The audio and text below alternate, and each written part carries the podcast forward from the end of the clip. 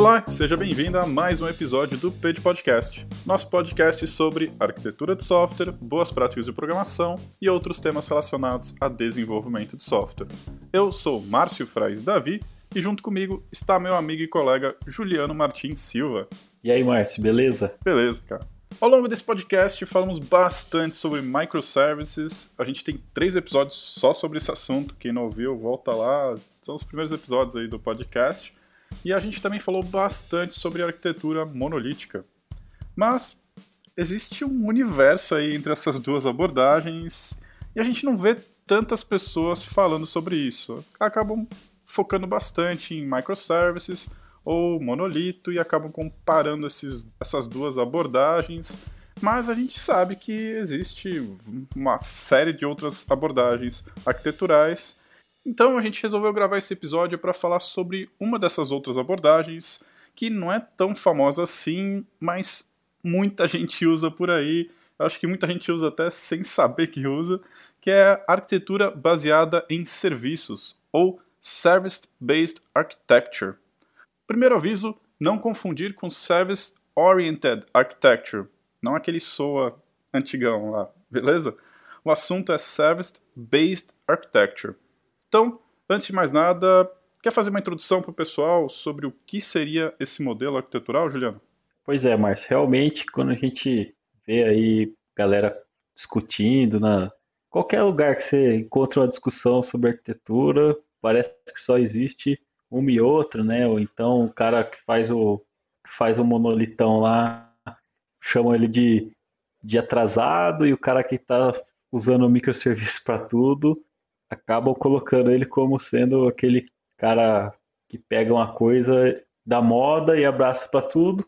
E existe aí esse padrão arquitetural, como se falou, às vezes a galera acaba usando, que é o meio termo dos dois, né? Então acho que tem bastante de um e bastante do outro, com algumas vantagens é, em relação aos dois, né?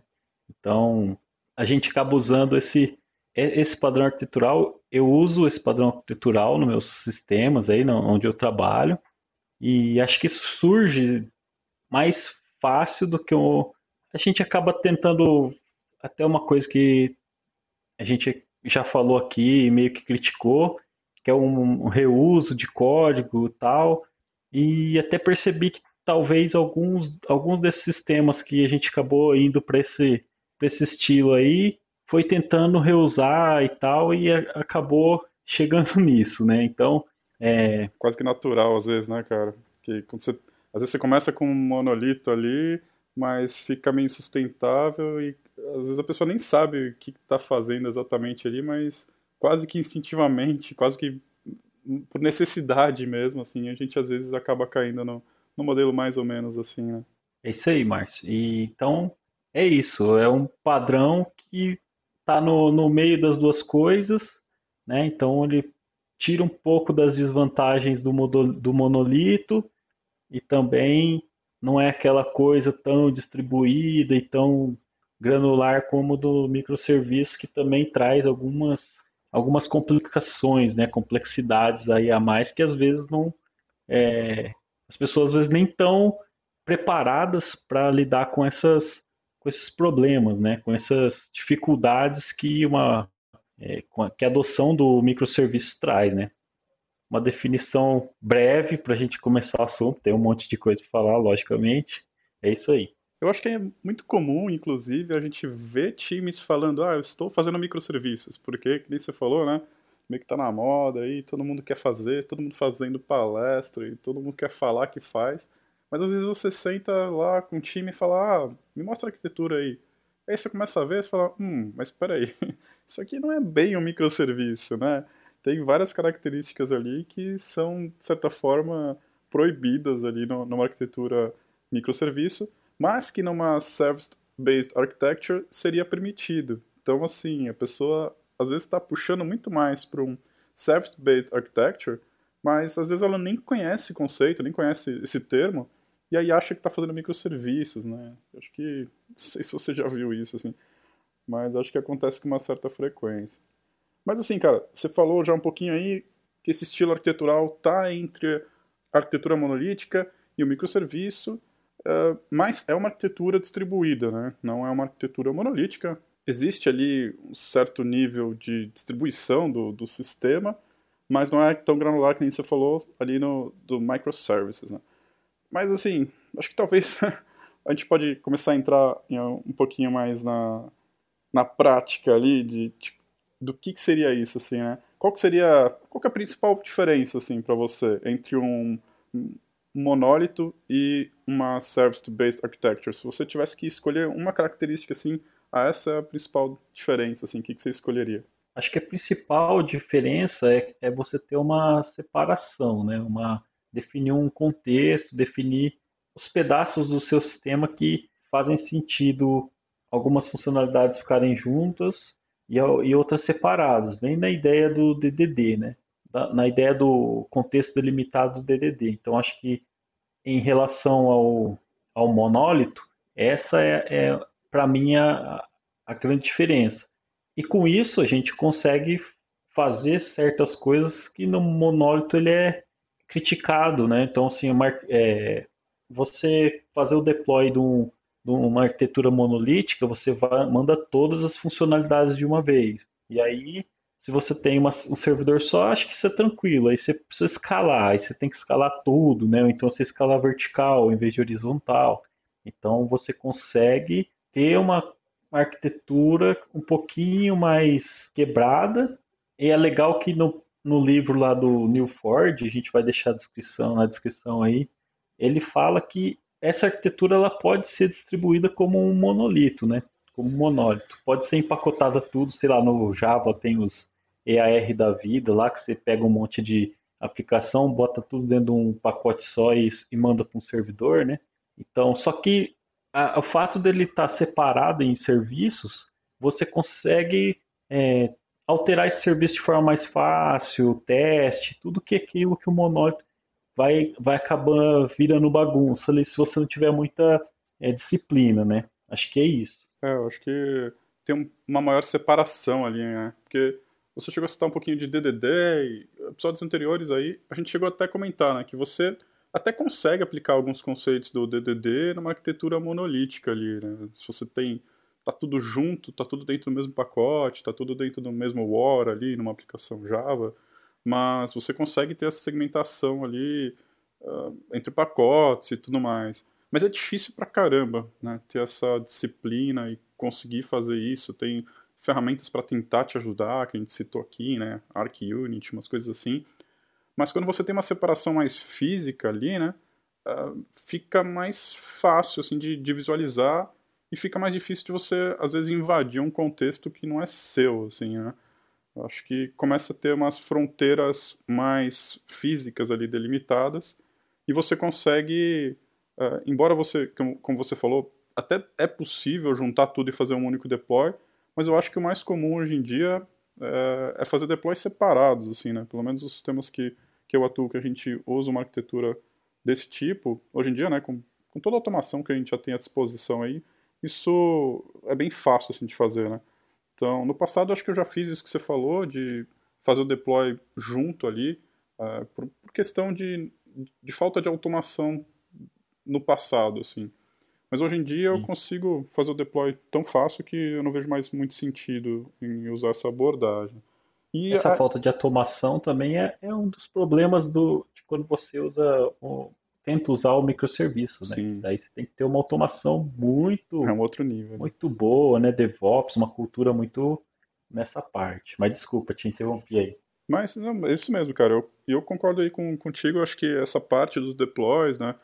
De você ter essa independência das, dos módulos da sua aplicação e preferencialmente seguindo o domínio, né, que a gente já conversou um pouco aí no, no, episódio anterior do podcast, acho que a gente vai falar mais em outros episódios, mas a gente sempre insiste aqui no, no DDD, e uma das coisas do DDD é essa separação por domínio, né. Então acho que o Service-Based Architecture, ele já se encaixa um pouco melhor realmente, como você falou, no DDD. Claro que se a gente comparar com microserviços, ele também, né, se encaixa muito bem, mas comparando com uma arquitetura monolítica, aí é possível, mas não sei, é, é um pouco estranho. Sim, tem uma coisa que, que eu acho que é uma característica principal, que ela tem bem, bastante relação com o monólito, né, com arquitetura monolítica, que é uma coisa que muita gente que tenta fazer o microserviço deixa de lado e que aí eu acho que é onde falha e acaba, em vez de criando um microserviço, cria esse tipo de arquitetura, que é o banco comum, né, para essas funcionalidades e para esses Sim. serviços, né. Então, é, não sei se você tem essa mesma visão, mas eu acho que a galera, às vezes, tentando criar microserviços, usando o mesmo banco, acaba caindo numa arquitetura dessa, né? E Bem talvez bom. muito mais granular do que precisava, né? Sei lá.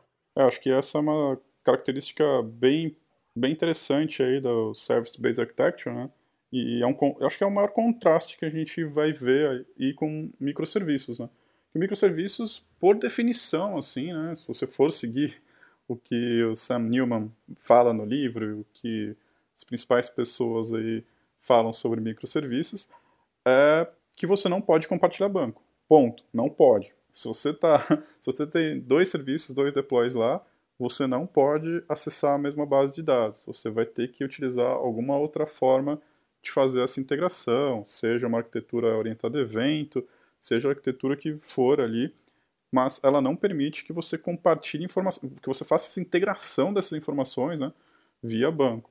Já essa Service-Based Architecture permite, e até, de alguma forma, quase que incentiva você a fazer isso. Assim, é, é bem comum fazer isso. Né? Então, eu tenho vários deploys da minha aplicação, claro que isso tem um limite, né? não posso ter 100 deploys acessando a mesma base de dados, isso já, mesmo na Service-Based Architecture, isso seria considerado uma má prática, mas se você tem 5, 6, 12 aplicações até acessando a mesma base de dados, isso é considerado ok. então, não tem essa, essa restrição que a gente vai encontrar no microserviços, né? E eu acho que essa restrição do microserviço é, é bem difícil, assim, né, cara? Até a gente conversou um pouco aqui num dos episódios com o Leonardo Leite, e ele mesmo tava, levantou essa bola aqui num dos episódios, né, de tipo, como fazer isso, assim, né? Porque é difícil pra caramba, assim. E, e é tão mais fácil, né? Você acessar a mesma base de dados. E justamente por isso eu acho que é muito comum cometer esse erro, né? De tipo, ah, tô fazendo arquitetura microserviço, ah, legal. Aí você vai olhar assim a arquitetura da pessoa e falar, ah, me mostra aí o serviço que você tem. Aí tipo tem 12 deploys, ah, legal, tá. E cadê sua base de dados? Ah, tipo, ah, tem essas duas aqui. Aí fala, tá, mas quem que está acessando essa base? Ah, todo mundo acessa. Esse não, peraí, isso não é microserviço, né? Mas isso, claro, tem desvantagens. Não é à toa que a galera aí que prega microserviços fala para não acessar a mesma base. Isso, né, acho que todo mundo que já fez isso sabe que... Eu acho que a ideia, um pouco da ideia do microserviço é você ter uma independência né, tecnológica assim, do, dos serviços, né, entre, entre os serviços. Né? Então, se você usa o mesmo banco, você acaba falando assim, ah, meu esse serviço aqui eu não precisava de um banco relacional, por exemplo, mas como eu uso o mesmo banco e o banco é Sim. é relacional, vou dar um jeito de usar aquele ali, né? Então acho que até uma característica do, dos microserviços aí da arquitetura em microserviço é essa também, né? Você poder fazer, ah, eu tenho um serviço em Java REST com banco relacional e tem um lá implementado em, sei lá, Go, né? Mas eu acho que tem essa característica também, né? Então... E evolução também, né, cara? Se um dos times falar, ah, agora eu quero, eu tenho um banco relacional aqui, mas uh, meu sistema, a gente viu que, pô, saiu um banco de no... um banco de dados novo aí, ou a gente fez uns testes e percebeu que esse outro banco de dados vai atender muito melhor, você vai ficar preso àquela tecnologia porque você está fazendo integração com outro time ali, ou os dois times vão ter que migrar, ou você vai ter que continuar utilizando a, a, aquela tecnologia que não é a melhor para o seu cenário, né? Então tem essa, essa trava aí. É, mas tem um custo também, né, Márcio? Então, e o custo é, é maior é... do que a ma maioria das pessoas acha, né? É, tem um custo de você coordenar tudo isso, né? É, esses microserviços aí, quanto mais distribuído, mais difícil de você é, fazer essa orquestração, saber de tudo que está acontecendo. Então você tem que se dedicar bastante na cultura de DevOps, de automação, né, automação e é, observabilidade. Então, acho que também é uma vantagem dessa arquitetura, né, que nós estamos falando hoje, em relação aos microserviços. É muito mais simples, né, cara? Em relação ao monólito, ela não é tão mais complicada assim, né? Eu acho, assim, pelo menos. Assim, você precisa um pouquinho mais de automação, você precisa de ter essa possibilidade de fazer múltiplos deploys, então você precisa ter uma pipeline ali um pouquinho melhorzinha, né? Mas assim, eu acho que não, sei o que você acha, mas eu acho que é que hoje em dia pelo menos é bem básico assim, né? Então o, o custo não é tão maior assim. Claro que tem o custo da manutenção também, né? Porque eu tenho múltiplos deploys, eu vou ter múltiplas aplicações para manter, né? Então eu vou ter que evoluir, vou ter que, sei lá, se eu tenho uma aplicação em Java escrita em Spring, eu vou ter que toda vez que sair uma versão nova do Spring, eu, se eu tenho 12 módulos escritos em Spring, eu vou ter que atualizar esses 12 módulos, né? Vou ter que sair uma Sim. versão nova do Java, vou ter que atualizar em 12 lugares, enquanto se fosse uhum. uma aplicação monolítica ia ser um só, né? Então, é uma arquitetura monolítica também, você tem aquele ela vai crescer, vai começar a crescer o sistema, né? Então, é muito difícil você tratar um sistema com uma arquitetura monolítica em equipes diferentes, né? Eu acho que, sei lá, chega perto do impossível, né? Sem a dificuldade disso. Aí a galera começa a aumentar os times, né? Eu já vi isso acontecer, acho que você também já deve ter visto. Então você acaba é, tendo um monte de, de demanda para alterar o sistema meio que em paralelo, né? Porque Sim. Você tem um, vamos supor que você tem um monolito lá que tem a parte de pagamento e a parte de contabilidade e controle de estoque, sei lá, no mesmo lugar. E uma equipe só trabalhando naquilo, e todo e, essas três áreas estão demandando. Vamos, então, essa, esse negócio é que deixa o monólito, acho que, virar um gargalo mesmo, né? Então, até, sei lá, ter que reescrever um sistema desse tipo, e com algumas como você falou, com algumas técnicas bem simples e com, e com esforço pequeno a gente consegue é, criar assim, essas delimitações e, e começar a tratar isso de forma em paralela mesmo, equipes separadas tal. A gente tem alguns problemas com, com a, a, lidar com alteração do banco, né, que é uma das, das dificuldades nessa arquitetura, então você acaba tendo vários serviços utilizando o mesmo banco, e aí esse banco, beleza, uma, um, um serviço que alterar o banco e aí todo mundo vai ter que entender daquela alteração e aí começa a ficar tem, tem esse, essa desvantagem, né? Em relação ao microserviço, por exemplo, que cada um tem seu banco e eu evoluo cada do jeito que eu quero, né? Sim. Então, Mas agora que você falou em banco, a gente tem a vantagem né, em relação ao microservices de ter o ACID ali na nossa mão, né, cara? Que como tudo está no mesmo banco, a gente consegue fazer transações ACID e em contextos um pouco diferentes às vezes, né?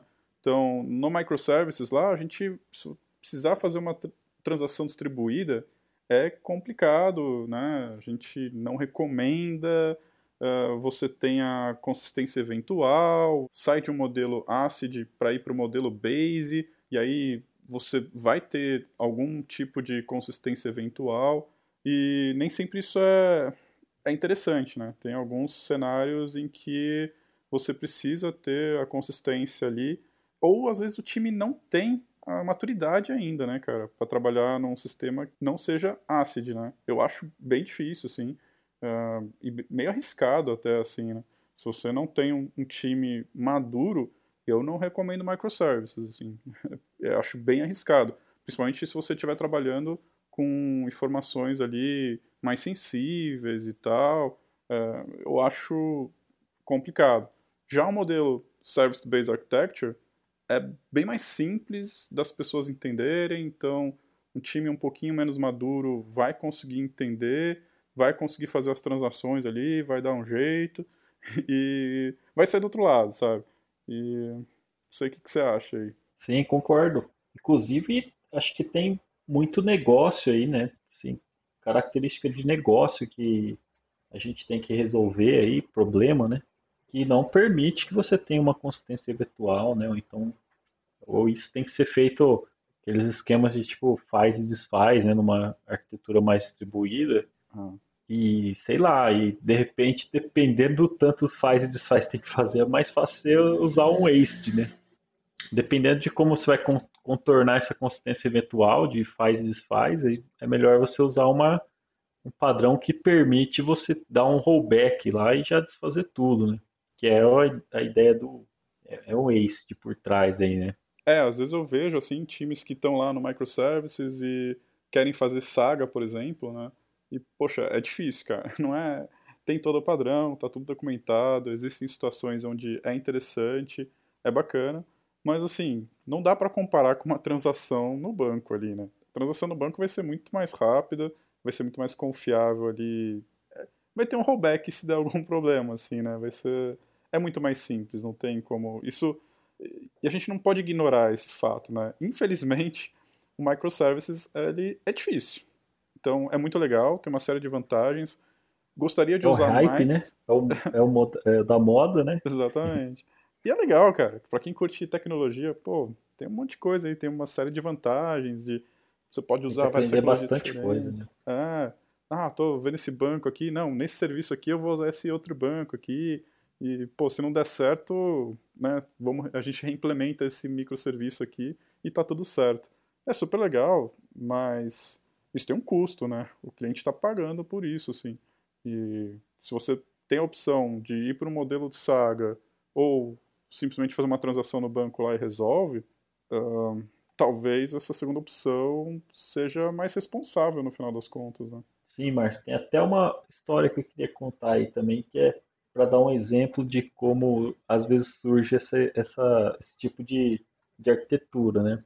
Eu trabalho no sistema que ele tem uma parte web, que tem um usuário lá que trabalha os dados, tal, tem nossa base de dados, e eu tenho uma parte que é um processador né, dessas informações, que processa um monte de coisa e faz integrações e tal, que é um, um sistema BET, né? E que ele coloca informação dentro da mesma base de dados, né? Então a gente acaba tendo a mesma base de dados porque aquele cara consulta o resultado desse processamento. E esse processamento não é uma coisa simples. Então é um sistema para processar, é um sistema para consultar e para o cara trabalhar aqueles dados, né? E aí, por a gente ter o mesmo banco, a gente acaba reutilizando algumas coisas tal, mas a gente tem duas, três aplicações ali em cima desse banco, do mesmo modelo de, da mesma base de dados, né? Compartilhando lá as entidades JPA que a gente usa, Hibernate e tal, e a gente cria uma meio que sem saber, né? Foi uma coisa meio é, quando a gente faz muito tempo que a gente criou essa arquitetura lá atrás, né? Então nem sabia que existia esse, esse padrão arquitetural. E a gente chegou nisso, né? Então olhando para hoje, fala, pô, e é uma, um sistema que funciona legalzinho, muito bem, por sinal. Tem, lógico, tem todos os sistemas, eu acho que tem coisa para melhorar tal, mas a gente chegou nessa arquitetura e ela tá bacana, tá funcionando legal. E foi, assim, acidentalmente que a gente chegou nisso. Eu acho que a galera acaba chegando meio que assim também, né? Talvez, não sei. Com certeza. Deve ter visto outros casos assim, né, Márcio? Bastante, cara. Mas eu acho legal a gente discutir sobre isso, né? Acho que é uma das coisas importantes aqui desse episódio é justamente falar que isso tem um nome, né, cara? Que isso é um, padrão, assim, né? Por mais que seja. Acho que muita gente está ouvindo, provavelmente deve estar tá se identificando com, com isso. E conhecendo o padrão, e muito do que a gente está falando aqui, né, a gente viu no livro Fundamentals of Software Architecture, que o Juliano já citou no começo do episódio. E lá tem um capítulo só sobre essa, esse modelo arquitetural. E é legal, né, cara? Porque aí a gente começa a comparar e quando a gente dá nome para as coisas, fica muito mais fácil da gente discutir entre a gente, né? Então, quando você vai tomar uma decisão ali e falar, ah, vamos para microservices. Não, peraí, mas vamos, vamos ver essa outra arquitetura aqui, né?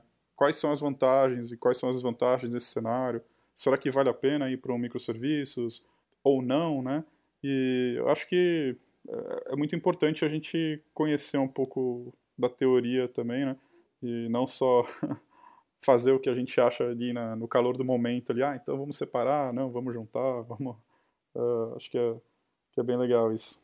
Esse livro tem uma parte interessante também nesse capítulo, acho que faz para todas as arquiteturas que ele que ele descreve lá, né, que é ele tem uma tabela, né, de tipo tem uns tópicos que, que é, se é escalável, se não é, como que é, e ele ele tipo dá uma nota para cada um, né, então e essa e essa esse tipo de arquitetura ele está acho que num, numa nota intermediária que acho que serve para uma grande maioria dos sistemas aí, assim, um pouquinho mais complexo, né? E eu achei bacana essa parte do livro porque ele tem ali um, ele, ele dá a nota para cada item e, e, e, chega numa conclusão de que essa arquitetura, ela, ela, apesar de não ser muito discutida, ela é muito bem bem-vinda para diversas situações, né? É, ele tem 11 itens aqui que ele dá entre uma e cinco estrelas e nesse modelo arquitetural é, só um dos itens ele dá duas estrelas, a maioria dos itens ele dá quatro estrelas e alguns itens aqui tem, tem três estrelas. E é bem interessante. Então, nenhum dos itens tem cinco estrelas. Então, lá, se a gente for olhar o microservices, ele vai ter cinco estrelas em alguns itens, mas nenhum deles também tem um. Então, é uma arquitetura que nem você falou ali, fica no meio termo, assim. Então, ela não é excelente em nada, mas ela também não é terrível em nada, assim, né? Fica bem ali no meio. E, inclusive, o item que tem duas estrelas, ou seja, tem a menor nota, é o de elasticidade.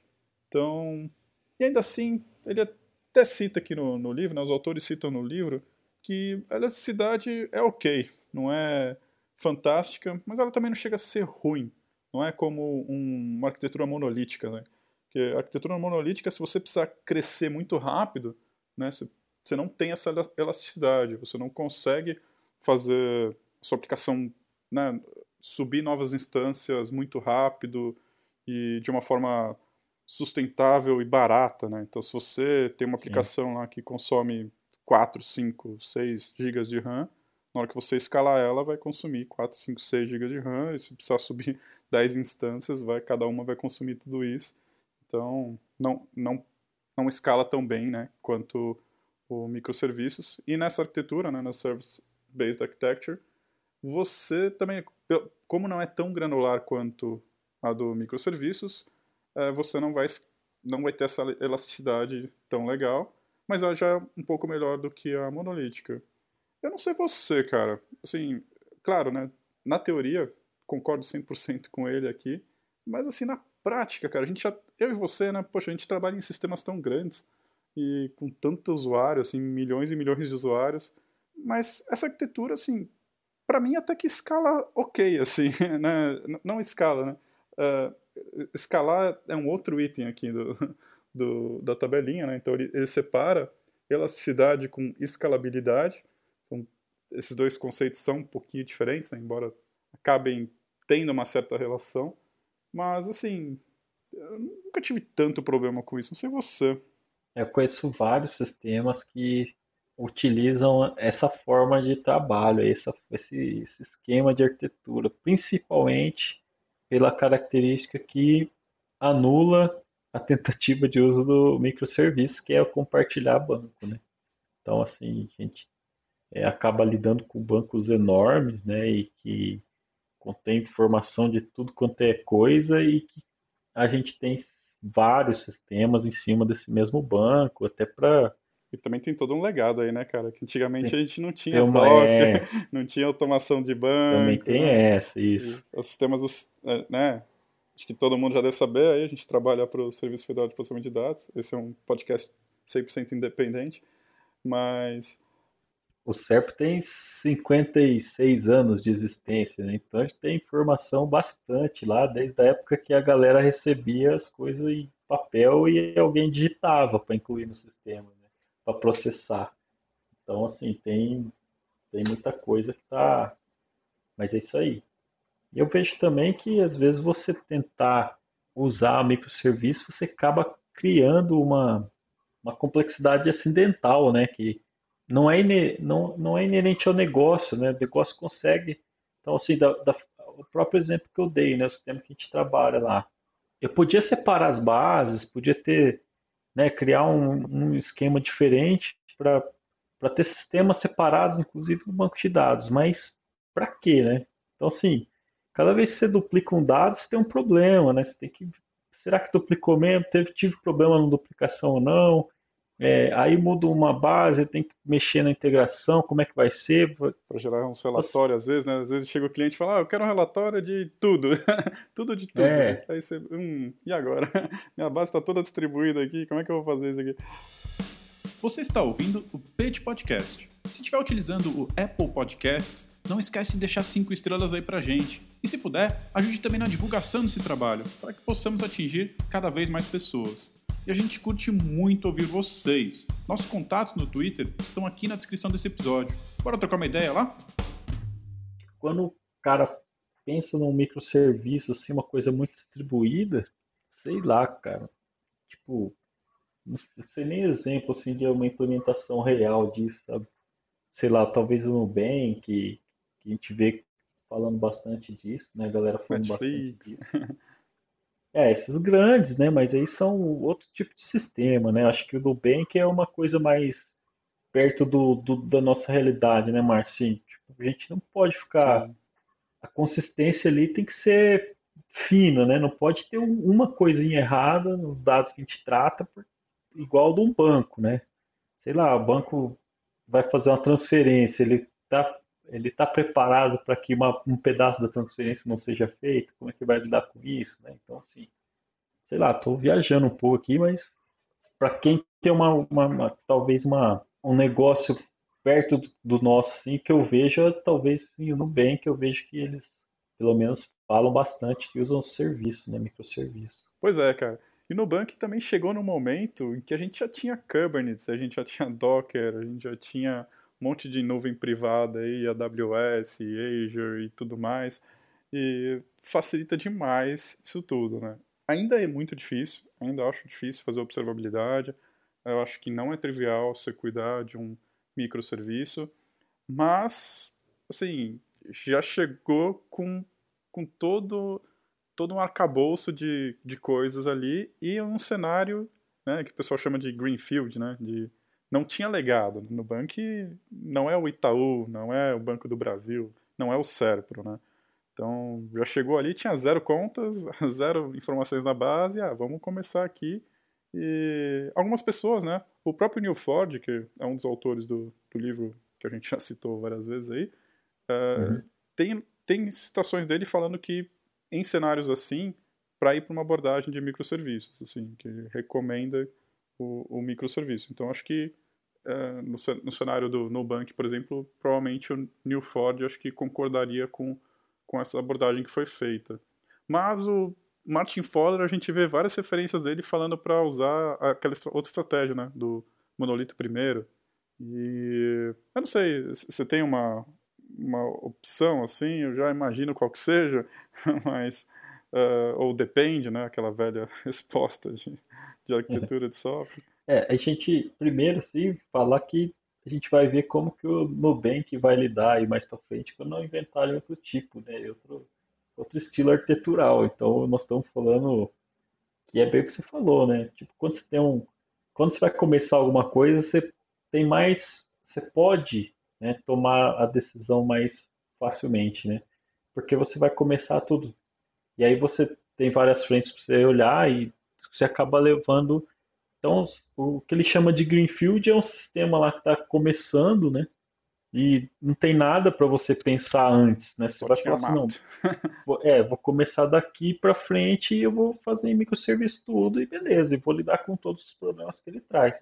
Agora, se pensar num, no, já num, num, sistema que está já grandão e, tá em, e tem um monte de coisa, um monte de integração, e, e aí você fala, ah, agora de repente eu vou migrar para um microserviços, aí complica, né? É difícil até de um cara tomar uma decisão dessa e, e alguém bancar isso, né? Porque custa, né? vai, vai custar, custa dinheiro, né? E é o que ninguém quer ficar desperdiçando. E eu acho que é isso, Márcio. Depende, né, cara? Vou sair pela tangente aqui, depende. Mas sim, a gente falou aí de vantagens que essa arquitetura, né, service-based architecture, ao monolito, a gente falou um pouco, né? Então, alguns a gente consegue, apesar de conseguir distribuir isso como um, como um monolitão, né? A gente também consegue fazer com é, deploys menores, né? Então, distribuir é, esses serviços é, separados, e aí você ganha com escalabilidade, né? Você consegue escalar esse serviço, né? Então, eu tenho 10 serviços e um deles está tá queimando CPU lá e não tem RAM que aguente. Vamos escalar só aquele, né? Então a gente ganha, tem essa vantagem ao monólito também. E acho que o desenvolvimento paralelo aí, né? Várias manutenções em paralelo também acho que é uma coisa que a gente falou, que é interessante. E uma coisa que também o, é, acho que o Ford fala também no livro, né, em relação aos testes, né? Quando você tem uma, uma alteração num, numa arquitetura monolítica, como aquilo ali acaba sendo, acaba não tendo essa, essas barreiras, né? Uma coisa acaba usando a outra, então você acaba tendo que testar muito mais coisas, né? Fazendo uma pesquisa, e teve até um cara que, que deu um nome interessante para isso, é tipo a superfície de teste ela fica menor quando você está com esse serviço. Achei interessante essa. Eu nunca tinha ouvido, não sei se você já ouviu esse, essa, esse termo. Então o cara fala: o monólito, você faz manutenção, você mexe nele, a superfície de teste, né, que ele chama de superfície lá, é muito grande, você tem que testar o sistema todo, você perde muito tempo, e quando você quebra, então você ganha nisso também, né? Faz sentido. É, e acho, então acho que essas são as, as vantagens aí que, que eu lembro agora do. Vocês têm mais alguma coisa para você complementar e a gente fala um pouco também das vantagens ao microserviço, né? É, ainda em relação aos testes, assim, uh, tem toda a questão de tempo, né, cara? Tipo, você vai. Quando você tem menos testes para rodar, a sua pipeline vai ser mais rápida e o seu tempo de deploy, né? Tempo de entrega vai ser menor. Ou então, a gente tem um time de 20 pessoas desenvolvendo lá uma aplicação monolítica se tiver um teste quebrado na nossa pipeline, que alguém comitou lá e fez alguma bobagem, não faz deploy. Simplesmente isso, assim, né? Vai passar por toda a pipeline lá, sei lá, o último teste que executou lá, mó tempão depois, um teste de integração falhou, para, ninguém pode entregar nada enquanto não arrumar aquele teste, né? E aí que nem você falou lá atrás, né, cara? Isso vai acumulando, né? A aplicação vai crescendo, vai crescendo, vai crescendo e vai, vai, isso vai ser, vai ser uma dor, assim, né? E aí é uma questão de troca, né? Vale a pena trocar isso por, por outras dores que você vai ter, né? De ter múltiplas, múltiplos deploys ali, uma pipeline talvez um pouco mais complexa. E isso, conforme você estava falando também, me lembrou uh, também desse livro, né? Que os autores criam a primeira lei da arquitetura de software, que é toda escolha é uma troca. Eu já falei isso em outros episódios aí, mas eu acho isso muito importante, cara. E foi uma das coisas que eu gostei muito nesse livro, assim, uma das ideias que eu olhei e falei, nossa, mas é exatamente isso. Às vezes as pessoas abraçam, né, uma tecnologia ou uma arquitetura e falam, não, isso aqui é, né, a salvação de tudo, é a bala de prata. E é sempre uma troca, né, cara? Então, é sempre, a resposta sempre depende. então, Eu acho isso muito importante e muito legal, na verdade, assim, né? Torna a arquitetura de software uma coisa não, não tão óbvia, assim, né? Toda vez você vai ter que refletir e, e ver qual troca ali que você vai, vai fazer, né? É, essa resposta depende, a gente pode dar aqui, né, Márcio? Porque a, a, gente pode ser cobrado uma hora, né? a gente fala, não, tem que resolver. E é bom a gente conhecer, né? Eu acho que isso é. Acho que essa é a ideia desse episódio, né? A gente tentar. É, tem outros, né? Eu acho que a gente pegou essa porque ela está ali no, no meio termo, mas tem outro, outras formas, né? Outras formas de fazer, outros estilos arquiteturais aí para é, é, bom a gente saber, né? Ter isso na, na bagagem. Com certeza, cara. Em algum momento a gente vai ter que né, tomar a decisão e fazer, e quanto mais embasada a nossa decisão, menor vai ser os nossos riscos, assim, né? Ou melhor, mais controlado vão ser os riscos, e risco vai, vai sempre ter, mas a gente sabe onde está pisando ali. E também fica mais fácil a gente discutir, argumentar, né? Com as outras pessoas, com as outras, as outras pessoas do nosso time, com os outros times, com as lideranças. Quanto mais é, informação, assim, melhor, né, cara? É, é legal essa parte de troca que você falou, porque para você saber a troca que você está fazendo, você tem que saber quais opções você tem, né? Quais, e quais são as vantagens e desvantagens de cada uma. Então, é isso. Pronto, fechei. vamos, vamos voltar pro tema aí. Isso aí.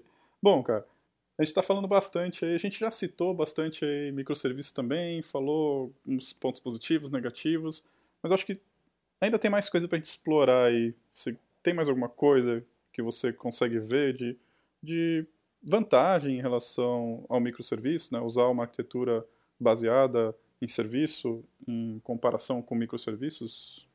É, a gente tem essa a parte de deploy, né? Microserviço tem muito mais deploy, né, distribuição de programas e orquestração para tudo isso, né, que eu acho que remete cultura DevOps e tudo que isso traz junto, né, então é, demanda esforço, conhecimento da galera para poder ter uma cultura na empresa, né, no lugar que você está trabalhando ali, para que isso seja possível e que talvez a gente não precise tanto como você citou, né, então a gente consegue fazer três, quatro deploys ali, um, um serviço não depende tanto do outro igual no microserviço, né? Então você não precisa ter um monte de, é, de práticas, boas práticas do microserviço para que você consiga, sei lá, rastrear uma chamada, você não vai precisar no outro. Então acho que tem essa vantagem o microserviço, né? A gente falou também das, transações de banco, né, do Waste lá, que pode ser até uma é, um ponto-chave para a escolha dessa arquitetura, né? Falou, não, preciso de uma. É, não posso ter uma consistência eventual, acho que também é uma. Pode ser uma vantagem uma desvantagem, né? Então, é depende troca. do caso. outro, outro depende aí, mas não depende. E, sei lá, lembra mais de alguma coisa aí? Menor custo e complexidade que a gente. É, custo, acho... né? Custo acho que para treinar e para manter. É, isso é uma das coisas, assim, né, cara? Que às vezes eu vejo times falando que microserviço é mais barato. Eu já vi, não sei se você já viu isso, mas já vi muita gente falando, ah, a gente tem que fazer microserviço porque a infraestrutura é mais barata. E eu fico olhando e falo, ué, mas eu, eu olho o diagrama né, da, da pessoa e já, já aconteceu isso assim, do time chegar para mim e falar, não, a gente vai fazer microserviço porque é muito mais barato tal. Aí eu olhei o diagrama da pessoa, tipo, tinha uns 10 bancos de dados, tinha 10 aplicações, 10 deploys, então, cada deploy precisava ter ali pelo menos dois containers rodando. Então, assim, para você subir a aplicação da pessoa em desenvolvimento, ia ter que ter 20 containers rodando, mais 10 bancos de dados, assim. E eu olhando, tipo, onde que isso aí é mais barato do que subir uma aplicação e um banco, né? Tipo, fiquei meio, pô, peraí, né? Não me, não me convenceu. Então, às vezes pode ser mais barato, assim, você ter uma infraestrutura mais simples, né? Você tem. Às vezes você tem um banco de dados um pouco mais parrudo ali, porque vai ter várias pessoas acessando, então talvez a base precise ser maior, precise ter mais conexões ali em paralelo, mas às vezes pode ter um custo menor do que, né, se você for para um microserviço lá com Lambda, por exemplo, né, Function as a Service e tal, pô, é barato até um determinado ponto, acima de se você fizer muita requisição ali, tem que fazer as contas, assim, né? Tipo, não é, ah, microserviço é mais barato, ponto. Não, peraí, vamos, vamos botar no papel aí, vamos fazer as contas, que eu acho que muitas vezes pode sair, né? barato sai caro. você vai juntando ali os pedacinhos e não sai tão barato assim, não.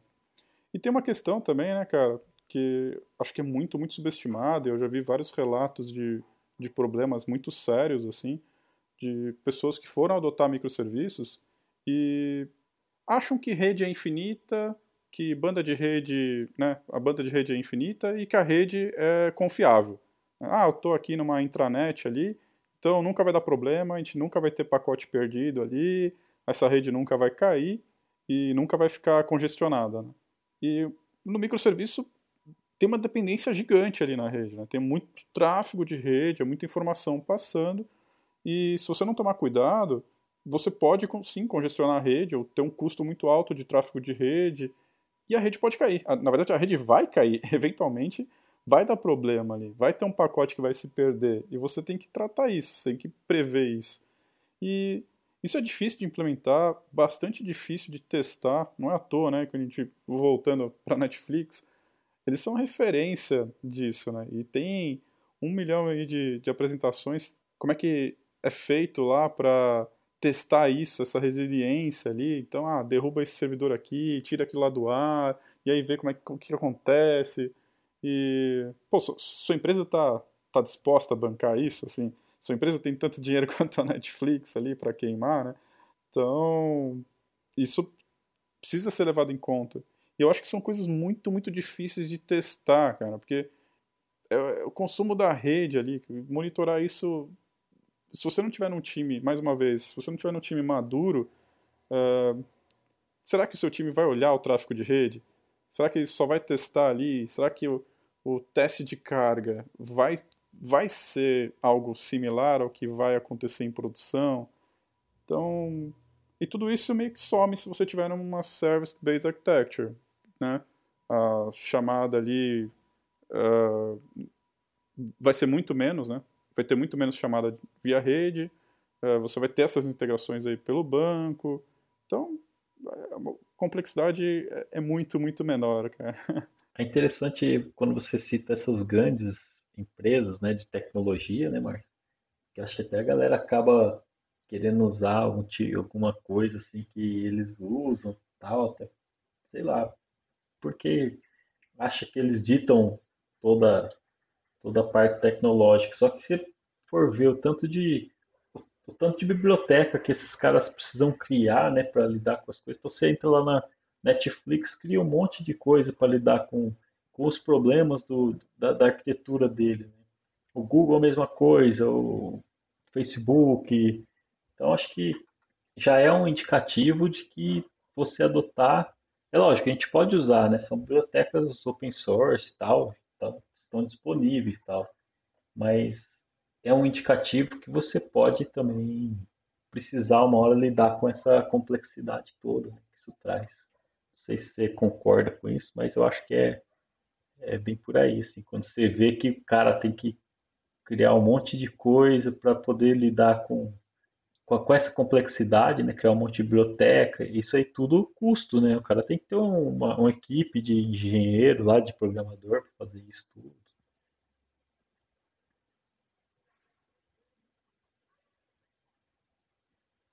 Para você, para o seu time, para sua empresa, para o seu projeto, essa seja uma troca válida. Né?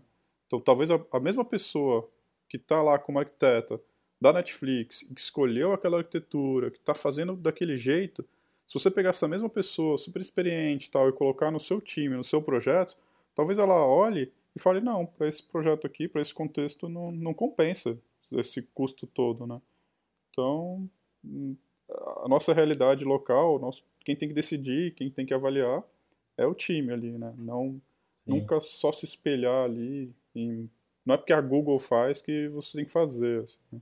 E é até interessante você levantar esse ponto, cara, porque eu estava assistindo um vídeo do Neil Ford, tem o um vídeo é o Mark Richards e o Neil Ford, que são autores aí do, do Fundamentals of Software Architecture, e numa, tem uma hora lá que o Neil Ford cita aquele famoso caso, eu já citei aqui em outros episódios, que é o famoso caso do Twitter com o Ruby on Rails, que o Twitter, né, muitos e muitos anos atrás, começou ali quando era né, o comecinho de tudo foi utilizando o framework Ruby on Rails e chegou uma hora que fez super sucesso assim a, a aplicação e ela ficava caindo o tempo inteiro assim a arquitetura que eles tinham feito não aguentava o volume e era direto assim acho que era, se não me engano o símbolo era uma baleia uma coisa assim.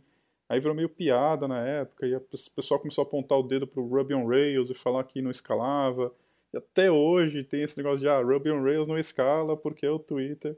E o Neil Ford falou isso lá, tipo, ah, pô, não, se você fizer desse jeito aí, você vai ter o um problema lá do, do Twitter. Só que, cara, tipo, nesse ponto eu discordo do, do Neil Ford, eu tomo essa liberdade de discordar dele aí, porque a chance de você se tornar o Twitter é muito pequena, né? E será que o Twitter teria sido o Twitter se tivesse adotado uma uh, uma outra tecnologia qualquer, mais complexa? Será que eles teriam conseguido fazer a tempo? Será que, né, conseguiram ter... Será que teria dado certo? No final das contas deu certo, então talvez para aquele momento, para aquele cenário, talvez as pessoas que tinham conhecimento ali de Ruby on Rails, era a ferramenta que as pessoas envolvidas ali no, nos primórdios do Twitter tinham conhecimento, foram lá, fizeram e deu super certo. E estão aí zilhardários, né? É, quem sou eu para falar que eles estavam errados, assim, sabe? Então, é, muito complicado. É uma questão muito meio delicada, assim, né?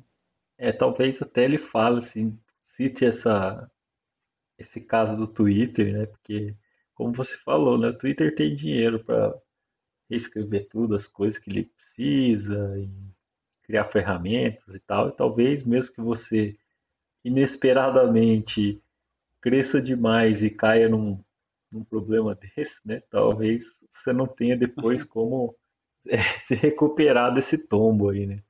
É que eu, é o melhor problema de todos, né, que... cara? É o problema que eu mais queria ter, né? Muito usuário. Mas eu concordo com você que, assim, é, são algumas, algumas aplicações que, que chegam nesse nível, né?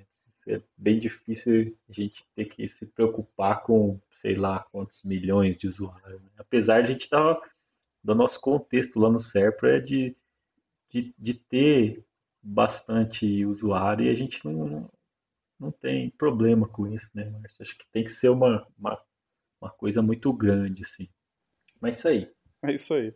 E como sempre, conversa tá muito legal, cara. Curto pra caramba aí trocar ideia contigo, mas nosso tempo tá estourado. E... Mas antes de fechar o episódio aí, tem alguma última coisa que você quer falar sobre esse tema? Queria jogar uma polêmica aí no ar.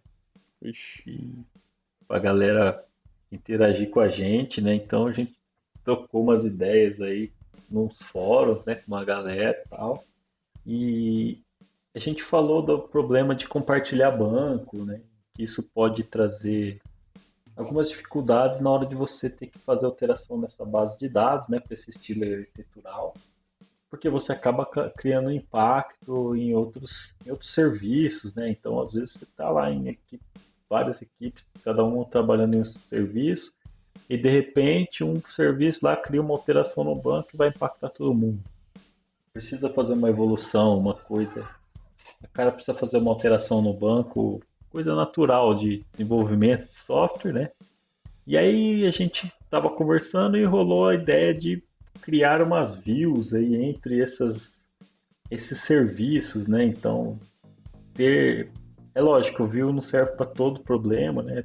View é mais para consulta. Eu não sei se o Oracle acho que tem um, uma, uma forma lá de fazer update em view, mas acho que não é comum e não é para todos os bancos.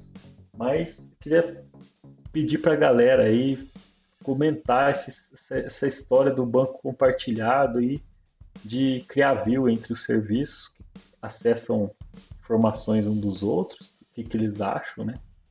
E também tem uma outra coisa que é o componente compartilhado de acesso ao banco, que eu acho que quem usa essa arquitetura acaba fazendo isso e pode fazer isso, né? Pode ter até uma equipe especializada para especializada não, que cuide desse componente né, do banco, que mapeia e que todo mundo usa e que também tem esses problemas, né? Então, toda vez que você alterar aquele componente que teve uma alteração no banco, você tem que alterar as aplicações todas e controlar a versão e tal, e fazer redeploy, né? Outra. Mas, ou seja, Queria saber da galera o que, que eles acham dessas duas abordagens para lidar com esse problema específico do Service Based Architecture. Beleza, Márcio? Pô, bem legal. Valeu cara. mais uma vez. É isso aí. Pô, gostei do seu desafio aí, porque realmente a gente não falou muito sobre isso né, no episódio, e é um tema bem importante. Então, isso aí. Vamos ouvir o que, que o pessoal tem a dizer sobre isso. E, como sempre, a gente vai deixar alguns links aqui na descrição. Eu vou deixar o link dessa apresentação do Mark Richards e do Neil Ford. Tá bem legal, eles falam bastante sobre esse livro, né, Fundamentals of Software Architecture. Claro que vídeos não vão substituir a leitura desse livro. Eu, se você tem interesse em, em arquitetura de software, se você quer ser arquiteta de software, eu recomendo fortemente esse livro, é muito, muito legal que já recomendei várias vezes aqui nesse podcast, mas vou continuar recomendando para quem não leu, leia. Uh, os autores são muito legais, assim, eu, eu, gostei muito de ver o vídeo deles, eu já assisti várias palestras, principalmente do Neil Ford, gosto muito das ideias dele, gosto muito de como ele apresenta as ideias, assim, acho bem, bem fácil de entender e, enfim, é uma pessoa que, que eu admiro bastante. Eu não conhecia o Mark, mas vendo o vídeo lá, nossa, pessoa também sensacional, muito legal. A gente vai deixar também um outro vídeo que o Neil Ford fala sobre arquitetura evolucionária ou evolutiva, nunca sei como traduzir isso, mas é Evolutionary Architecture. E tem um outro livro, né, que ele escreveu lá com a Rebecca Parsons, já citei algumas vezes aí também, e aí ele vai falar sobre, então, são temas correlatos aí, eu acho que é uma apresentação que vale a pena também. E é isso aí. Como sempre, muito obrigado por ouvir esse episódio até o fim e não esquece de enviar sua opinião, críticas e dúvidas pra gente. Você pode entrar em contato comigo através do e-mail marcio@segunda.tech, mas talvez uma forma mais legal aí seja interagir com a gente pelo Twitter. Nossos contatos estão aqui na descrição do episódio.